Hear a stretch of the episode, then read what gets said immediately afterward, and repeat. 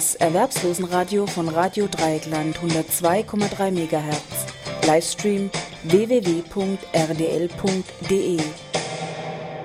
Am Telefon begrüße ich ganz herzlich Martin Bersing für das Erwerbslosenforum Deutschland mit Sitz in Bonn. Martin, Regelsatzexpertise, das schlägt ja wieder Wellen. Da geht es um die Berechnung der Regelsätze.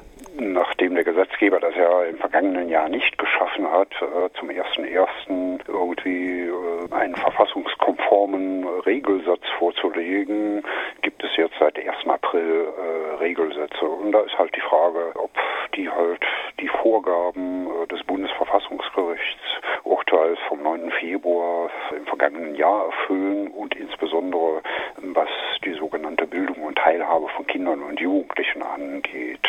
Inzwischen äh, gibt es eine Expertise oder zwei Expertisen, die in der vergangenen Woche in Berlin bei der Friedrich-Ebert-Stiftung vorgelegt wurden. Einmal durch den äh, Sozialrechtsprofessor Münder aus Berlin und äh, aus der äh, Statistikforscherin Dr. Irene Becker. Die haben beide ihre Gutachten letzte Woche vorgestellt. Äh, das ist der Eindruck, zumindest was Frau Becker vorgelegt hat, was die ganzen äh, Statistiken äh, der Bundesregierung angeht oder so, die Analysen davon, ist das, was zurzeit am besten auf dem Markt ist.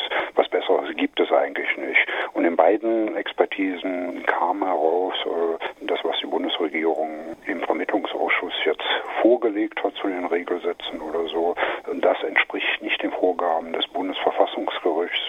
Und man kann mal einfach so sagen, der Regelsatz ist selbst wenn man nur nach dem Statistikmodell geht, um 159 Euro unterschritten. Der Paritätische Wohlfahrtsverband meint 416 Euro je Monat zuzüglich der Kosten der Unterkunft und Sonderleistungen wären angebracht. Ja, der Paritätische Wohlfahrtsverband, äh, der hat äh, keine neue Berechnung vorgenommen. Der hat das Ganze ja im, letzten Jahr, nachdem im Herbst so die ersten Sachen äh, vorgelegt wurden, hat er einfach Berechnungen angestellt, aber er kam natürlich gar nicht an alle Daten ran. Zum anderen muss man beim Paritätischen Wohlfahrtsverband auch immer wieder feststellen, dass wenn man deren Logik folgt, wie die berechnen oder so, äh, dass die dann irgendwann aber auch irgendwie die Regelsätze setzen, weil eigentlich nach deren Berechnungen oder so muss man auf wesentlich höhere Beträge kommen. Also das ist mir äh, bei der Auseinandersetzung mit diesen ganzen Sachen aufgefallen, auch in der Vergangenheit. Aber vielleicht jetzt einfach mal zu den Regelsätzen, äh, damit man es einfach mal weiß. Was ist denn so gravierend? Das erste Gravierende, was auffällt, ist, ja, man macht zwar alle paar Jahre eine sogenannte Einkommens- und Verbraucherstichprobe, aber man ermittelt Daten von Haushalten über einen Zeitraum von drei Monaten. Äh, das heißt, man kann eigentlich auch nur Daten ermitteln äh, von Ausgaben, die regelmäßig wiederkehren. Man kann aber keine Daten ermitteln von Anschaffungen, die längerfristig gedacht sind, wie zum Beispiel Waschmaschinen, Fahrräder, TV-Geräte oder sowas. So, und das heißt, diese ganzen Ausgaben, die sind überhaupt nicht in der Einkommens- und Verbraucherstichprobe enthalten. Die fehlen gänzlich. Deshalb, glaube ich, meinte ja auch Frau Irene Berger, es soll diese einmaligen Zahlungen geben für solche Anschaffungen. Genau, äh, das ist eine Forderung, die sie aufgestellt hat, dass man es wie vorher in der Sozialhilfe macht, dass äh, es einmalige Zahlungen geben soll. Ich weiß jetzt nicht, ob man so unbedingt dahinter stehen soll, äh, wieder zu dem Prinzip der Sozialhilfe zurückkommen für alles einmalige Leistungen. Und letztendlich hat man für jede Ausgabe, die man dann hat, jedes Mal Kampf mit den Sachbearbeitern. Ein deutlich höherer Regelsatz wäre da sicherlich wesentlich besser. Natürlich. Und außerdem würden das ja wieder Wochen oder Monate würde es dauern, bis man dann so eine Waschmaschine hat. Und Hausbesuche wären wohl auch wieder angesagt, damit die Herrschaften zuerst mal prüfen, ob das überhaupt notwendig ist. Genau. Das wäre dann in dem Fall eigentlich auch eine Verpflichtung, die dann den Ämtern auferlegt werden müsste. Weil Klar, sonst hat einer fünf. Da, ja, genau. Das würde man sich damit einhandeln. Deswegen kann ich immer nur davor warnen, solche Forderungen aufzustellen, sondern ich halte schon sehr viel davon, dass man Leistungen pauschal gewährt und die Leute sollen selber bestimmen, was sie da mitmachen. Wenn jemand meint, er müsste keine Waschmaschine haben, sondern was anderes, dann ist es halt so. Das ist aber auch nicht weiter tragisch. Jedenfalls, man stellt, je länger man sich mit diesen ganzen Sachen beschäftigt, immer wieder fest, dass eine ganze Menge nicht stimmt. So hat zum Beispiel auch das Bundesverfassungsgericht gefordert, dass man in den zukünftigen Einkommens- und Verbraucherstichproben gerade für die unteren Einkommensbereiche die sogenannte verdeckte Armut herausrechnet. Und man stellt jetzt aber hier munter fest, nee, die sind gar nicht herausgerechnet worden, sondern es befinden sich etwa 40 Prozent verdeckte Armut in diesen äh, Regelungen mit drin. Also das heißt, sind Menschen, die haben Einkommen, was aber zum Teil unter den äh, Sätzen von Hartz IV oder der Sozialhilfe liegen. Man hat zum Beispiel aber auch BAföG-Bezieher mit einbezogen, äh, die ja eigentlich, wenn man es mal genau sieht, die stehen sogar schlechter da wie jemand mit SGB II-Leistungen. Und zum Teil hat man auch äh, Menschen nach dem Asylleistungsbewerbergesetz mit einbezogen, obwohl deren Sogar noch ein Drittel weniger sind äh, wie Hartz-IV-Leistungen. Das sind Sachen, äh, da muss man einfach sagen, äh, das geht einfach nicht, weil wenn man sich für ein Statistikmodell entscheidet, äh, dann bildet das nicht mal das Verbrauchsverhalten der unteren Einkommensgruppen ab. Im Übrigen muss man sich sowieso auch fragen, das Bundesverfassungsgericht gefordert hat, soll ein menschenwürdiges Existenzminimum geschaffen werden, was nicht nur das nackte Überleben bedeutet, sondern auch Minimum an Teilhabe und Kultur, dann muss man sich auch fragen, ob denn das Verfahren geeignet ist, wenn man nur die unteren Einkommensgruppen nimmt, wobei man ja in den letzten Jahren weiß, dass der Niedriglohn sich ausgeweitet hat, dass die Einkommen zurückgegangen sind. Also man kann nicht nur einfach sagen, man misst nur einfach Ausgaben, was haben denn Leute, sondern man muss auch immer daran messen, ist damit ein menschenwürdiges Existenzminimum möglich. Also summa summarum war es so, nach dem Bundesverfassungsgericht haben die Monate gerechnet und gerechnet und gerechnet und eigentlich haben sie nur heruntergerechnet und geschaut, wie sie da wieder elegant möglichst billig herauskommen. Ja, sie haben gerechnet und gerechnet, beziehungsweise äh, zum Teil haben sie, äh, gibt es sehr viele Positionen äh, in diesen Berechnungen drin, äh, wo die Zahlen äh, der Haushalte derart gering sind, äh, dass sich da überhaupt keine Aussagen machen lassen. Da liegt eine Fehlerquote von 10 bis 100 Prozent drin, wenn man nur ganz geringe Sachen erfasst. Die Bundesregierung hat dazu gesagt, sie könne solche Sachen nicht herausrechnen oder könne das auf größere Gruppen übertragen. Aber genau das hat Irene Becker nun in ihrem Vortrag nachgewiesen, dass das sehr wohl ging. Aber die Bundesregierung hat es fälschlich unterlassen. Genauso wie die Bundesregierung sehr viele äh, Kürzungen vorgenommen hat, äh, wo es überhaupt keine Gründe für gibt. Es gibt zum Beispiel überhaupt keine Begründung, warum man denn äh, auf einmal Alkohol- und Tabakgenuss streicht. Ja, zumal man ja auch gar nicht weiß, ob überhaupt jeder Haushalt wird ja nicht Tabak und Alkohol äh, zehren, sage ich jetzt einfach mal, oder nee. regelmäßig. Nee, eben die meisten Haushalte haben es überhaupt nicht benutzt, sondern die haben genau dieses Geld äh, für andere Sachen eingesetzt. Ähm, zum Beispiel für Lebensmittel, die ständig teurer werden. Zum Beispiel, ja. Das fällt halt äh, in der ganzen Statistik immer wieder auf, dass da Sachen herausgerechnet werden, wie auch zum Beispiel chemische Reinigung, das wird einfach als überflüssig betrachtet, ein Strauß Blumen wird als überflüssig betrachtet, aber auch orthopädische Hilfsmittel werden als überflüssig äh, betrachtet. Also, so geht das Ganze munter weiter. Also im Prinzip, äh, wenn diese ganzen willkürlichen Kürzungen nicht da wären, äh, müsste man eigentlich 159 Euro mehr haben, wenn man denn tatsächlich sagt, wir bilden äh, die unteren, unteren Einkommensgruppen ab. Wobei ich jetzt einschränkend dazu sage, nach den Berechnungen von äh, Irene Becker hat sie da auch wirklich nur die unteren Einkommensgruppen, also die unteren 15 Prozent genommen. Auch so eine Methode, die die Bundesregierung da angewandt hat.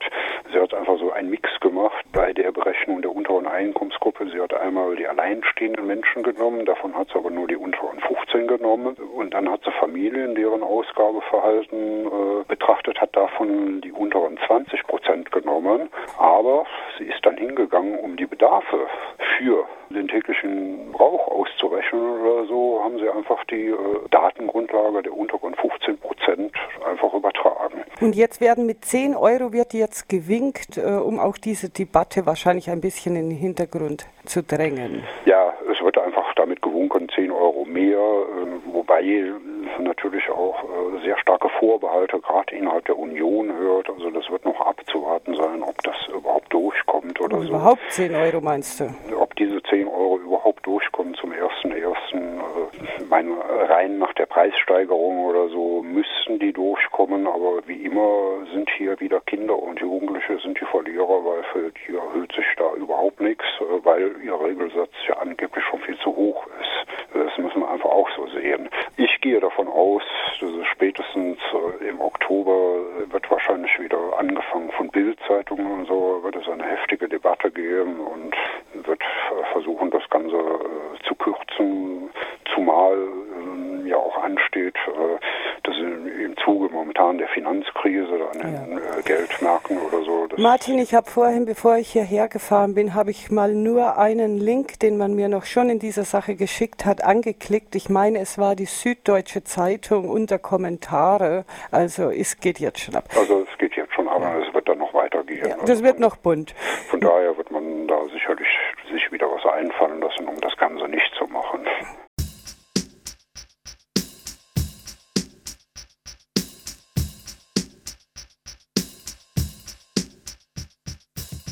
Martin, Ursula von der Leyen's Prestige-Projekt scheint ja ein kleiner Flop zu sein. Genau, Bildung und Teilhabe, Genau. das ja mit schwachsinnigen Videos äh, beworben wird und wie toll das jetzt alles ist. Und alle kriegen ein warmes Essen. Ja, alle bekommen ein warmes Essen, die Kinder, jedes Kind kann jetzt äh, Musikunterricht bekommen und Ja, äh, für 10 weiß Euro im was. Monat. Es sind also in der Tat äh, 10 Euro im Monat, äh, womit man das alles leisten kann. Aber das ist nicht das Einzige, was das Bildungspaket und Teilhabepaket haben. Äh, Ich lese zuerst mal auf, was das Bundesverfassungsrecht denn gefordert hat, äh, um was herausgekommen ist. Also das Bundesverfassungsrecht hat bei Kindern und Jugendlichen äh, ganz klar gefordert, Kinder und Jugendliche nicht wie kleine Erwachsene zu behandeln sind, deren Bedürfnisse sich dann von denen von Erwachsenen ableiten lassen, sondern dass für sie ein eigenständiger Regelsatz zu bilden ist und dass insbesondere äh, dafür zu sorgen ist, dass Kinder sowohl ausreichend Bildung haben können und kulturelle Teilhabe. So, und das hat die Bundesregierung äh, jetzt im Vermittlungsausschuss äh, vorgelegt. Äh, sicherlich eine, eine Sache muss man sagen, oder zwei Sachen sogar, äh, die im Vermittlungsausschuss herausgekommen sind. Das ist zum einen äh, mindestens alle Kinder, die in eine Schule, äh, Hort oder in einen Ganztagskindergarten gehen, wo denn ein warmes Mittagessen angeboten wird. Sie können dort ein warmes Mittagessen bekommen. Das Ganze wird mit 1 Euro bezuschusst. 1 Euro sollten Kinder tragen. Jetzt muss man aber sagen, es gibt ja sehr, sehr viele Kommunen, äh, die sowieso seit Jahren schon äh, Mittagessen und sowas bezuschussen und das auch weiter vorhaben, so dass für viele Kinder da keine Kosten entstehen. In den Schulen, wo es kein Oder sowas, äh, oder in den Horten gehen die Kinder halt leer aus. Das zweite Positive, was man sagen kann, ist, äh, das muss man der SPD zugutehalten, sie hat das durchgesetzt, äh, dass Schulsozialarbeit verstärkt eingesetzt wird und das erleben wir gerade bundesweit im Moment. Jetzt sind die Konzepte da für Schulsozialarbeit und es ist davon auszugehen, dass bis Mitte Früh, nächsten Frühjahrs der Markt von Sozialarbeitern leer gefegt werden soll, weil da eine ganze Menge von eingestellt werden. Zum Beispiel die Stadt Köln, die sucht äh, jetzt aktuell 80 Sozialarbeiter für die Schulen. Wow. Halte ich schon mal für eine gute Sache, weil äh, genau da krankt es in unserer Gesellschaft dran, dass in den Schulen äh, eigentlich keine Sozialarbeit ist und sie gehört aber in den Schulen rein, weil Kinder ja, verschiedenste Schwierigkeiten haben. Sei es, dass sie äh, aus Migrantenfamilien kommen, äh, dass Eltern berufstätig sind, äh, alles Mögliche. Und das Ganze kann natürlich auch einen Vorteil für Kinder haben, die jetzt zwar nicht Hartz-IV-Leistungen haben, aber da können alle Kinder von profitieren. Das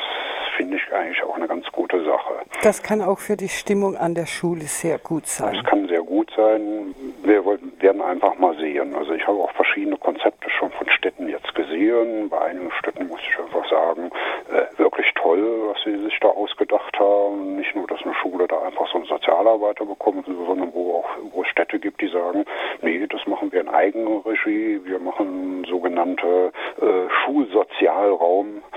übergreifende Sozialarbeit. Das heißt, man nimmt sich ein ganzes Umfeld sogar, was zur Schule kommt und bezieht das in die Sozialarbeit mit ein, was ja auch Sinn macht. Bekommen diese Sozialarbeiter denn dann unbefristete Arbeitsverträge? Nee, das Ganze ist befristet natürlich zwei Jahre, aber äh, mit der Maßgabe, das ist ja auch ein Ergebnis des Vermittlungsausschusses gewesen, äh, dass die Kommunen in zwei Jahren äh, nicht mehr die Kosten der Unterkunft für Bezieher, für Menschen, die in Sozialhilfe, also SGB 12 Leistungen sind, da übernimmt der Bund komplett die Unterkunftskosten. Mhm. Das erspart natürlich erhebliche Kosten bei den Kommunen äh, und ich denke, wenn man diese Sache einmal erfolgreich eingeführt hat, wird kaum eine Kommune dann hinterher sagen können, nee, das machen wir jetzt nicht weiter, weil das würde man äh, wahrscheinlich politisch nicht mehr durchsetzen können. Von daher äh, wollen wir einfach mal abwarten, was da rauskommt, aber das sehe ich als positiv an.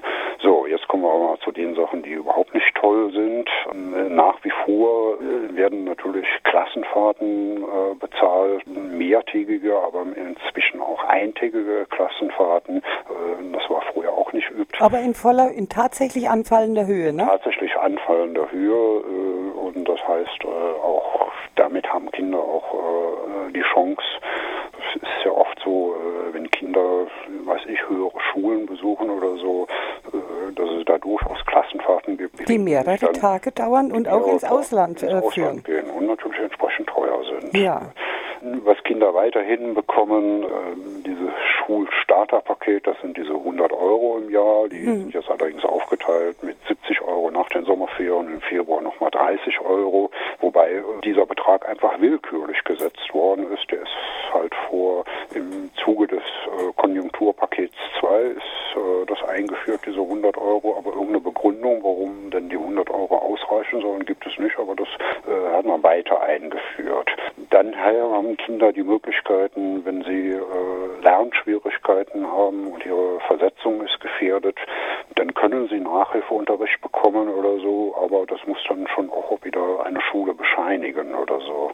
Kinder, äh, die eh Lernschwierigkeiten haben, meinetwegen, dass sie eine Leserechtschreibstörung haben oder eine Dyskalkulier, also Mathematikstörung haben oder so, dann aber keine Lernförderung, wenn das ein dauerhaftes Problem ist und die Versetzung jetzt nicht unmittelbar gefährdet ist. Äh, aber das nimmt man in Kauf, dass Kinder dann halt auch nicht besser rechnen lernen, nochmal nachmittags oder so. so. Schließen sie halt immer mit einer schlechten Note ab, aber Hauptsache sie werden da irgendwie noch versetzt. Martin, ich habe aber gehört, auch gerade bei diesen Schulausflügen und so weiter müssen die Eltern erstmal in Vorleistung gehen. Ja, das ist ja eigentlich nach dem Gesetz überhaupt nicht zulässig. Das Denn das geht ja auch gar nicht. In Vorleistung gehen, weil äh, nach dem Gesetz haben die Kommunen das Bildungs- und Teilhabepaket zu machen äh, und es kann nur unwahr abgerechnet werden. Also das Ganze geht nur, äh, dass die Schule das Ganze irgendwie direkt erstattet bekommen. Bisher müssen wir einfach sagen, das Bildungs- und Teilhabepaket ist noch ein großes Desaster, weil die meisten Kommunen sind immer noch nicht so weit, dass sie da Strukturen geschaffen haben. Deswegen müssen Eltern im Moment in Vorleistung gehen, äh, weil es schlichtweg äh, noch keine Stellen gibt, die das irgendwie technisch gebacken bekommen, dass das Ganze passiert. Und dass das auch reibungslos läuft. Das.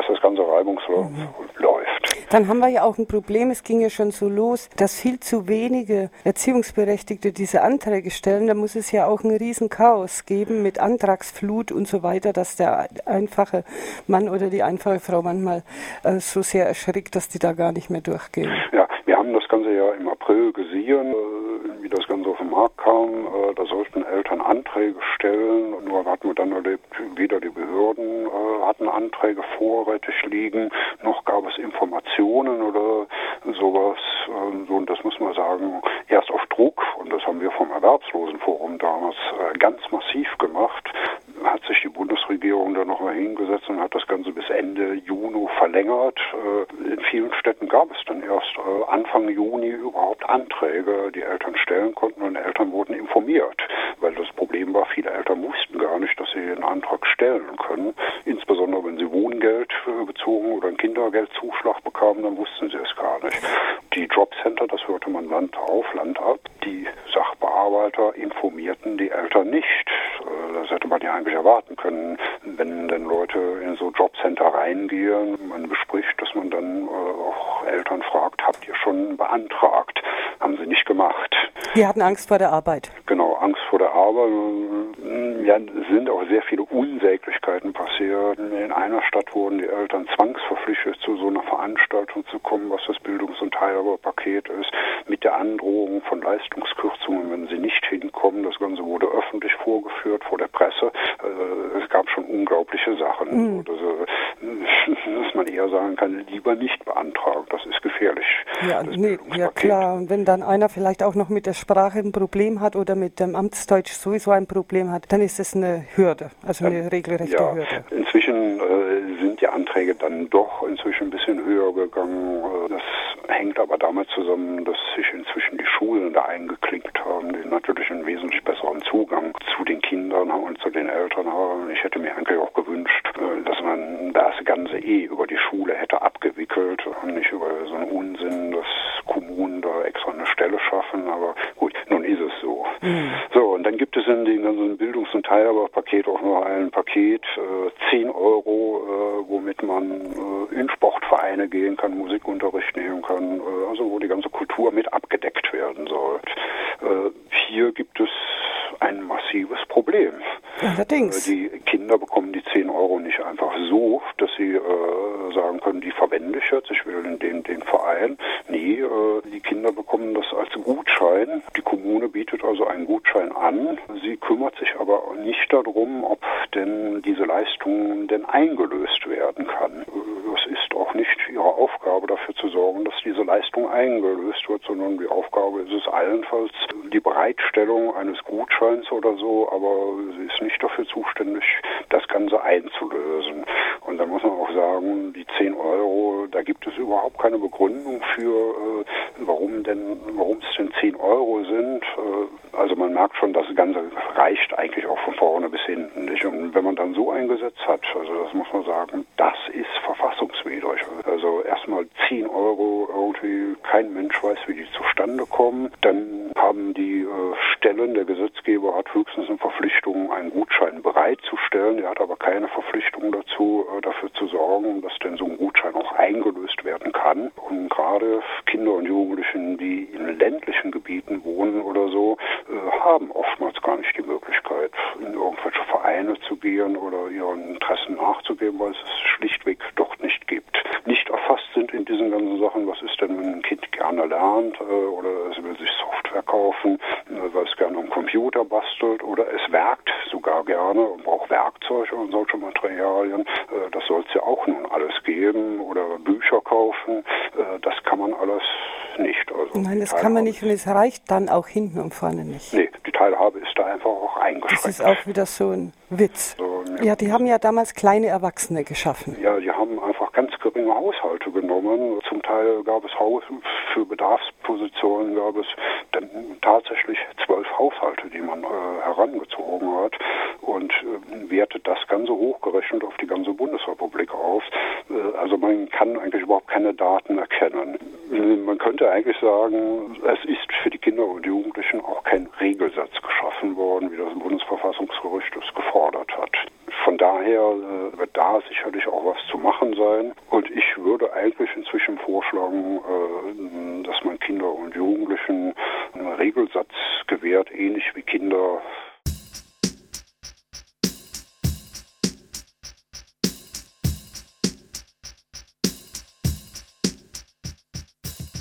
Bundessozialgerichtsurteil zum Wertersatz bei 1-Euro-Job. Das ist noch eine hochinteressante Sache. Ja, das Bundessozialgericht hat ja kürzlich entschieden und ich war dann ganz erstaunt, dass das Bundessozialgericht sogar samstags tagt, aber sie haben samstags getagt.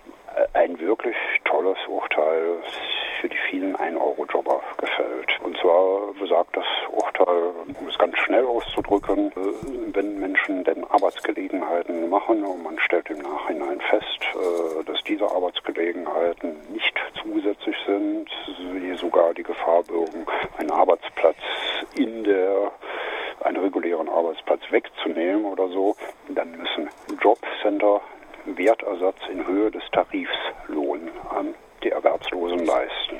So, und das ist natürlich ein geniales Urteil und das wird natürlich die Jobcenter jetzt, hoffe ich, massiv davon abhalten, überhaupt noch äh, mit irgendwelchen Trägern irgendwelche Verträge zu machen, wonach Arbeitsgelegenheiten Okay. Und wie sollen wir uns jetzt weiter verhalten? Also wenn wir hier jetzt eine, äh, eine Zuteilung zu einem 1-Euro-Job bekommen? So, dann äh, ist es immer gut, man prüft das sehr genau. Äh, ist das wirklich eine zusätzliche Arbeit? Äh, vernichtet sie keinen Arbeitsplatz? Äh, ist das Ganze wirklich im öffentlichen Interesse? Ja, das ist ja fast schon nicht zu erfüllen. So, und wenn man das feststellt, äh, vielleicht nimmt man sich auch sogar in diesen Fällen mal immer wieder Gewerkschaften mit ins Boot. Ich würde aber auch empfehlen, Handwerkskammer mit ins Boot zu nehmen, IHK. Bei denen sind die 1-Euro-Jobs auch ein Dorn im Auge. Sehr gut. Äh, Guter ist Tipp. inzwischen so und das überprüfen lassen und dann äh, das Ganze einzuklagen. Äh, auch für die Vergangenheit, zumindest für letztes Jahr, kann man diese Sachen auch noch gut einklagen, äh, weil man rückwirkend bis zu einem Jahr natürlich auch noch Nachforderungen an Jobcenter stellen kann. Dann dürfen wir jetzt davon ausgehen, dass die Shopcenter, wie sie jetzt zurzeit gerade heißen, etwas vorsichtiger am Verteilen sind. Äh, sie werden das, äh, zumal die 1-Euro-Jobs ja eh schon eingeschränkt worden sind, weil man äh, nicht mehr dieses Geld für diese Maßnahmen auferlegen wird. Äh, aber ich warne jetzt vor Euphorie. Äh, auf der anderen Seite äh, werden wir das erleben. Es wird die Bürgerarbeit ausgeweitet. Man wird in Zukunft Jobs haben, äh, wo man äh, ein Gehalt bekommt, was in Höhe des Arbeitslosengelds 2 ist Und das wird unsere nächste Baustelle. Da sind wir alle gefordert. Ja. Insbesondere die Gewerkschaften und so. Und wir müssen es durchsetzen, wenn es denn schon äh, sowas geben soll wie Bürgerarbeit oder so, äh, dann muss sie tariflich entlohnt sein. Martin, dann bedanke ich mich erstmal ganz herzlich bei dir. Ich wünsche dir einen wunderschönen Abend. Wünsche ich auch und schöne Grüße nach Freiburg. Ne? Ja, danke schön, da freuen wir uns. Und wir schicken schöne Grüße nach Bonn ans Erwerbslosenforum. Und tschüss. Tschüss. Das Erwerbslosenradio von Radio Dreieckland 102,3 MHz. Livestream www.rdl.de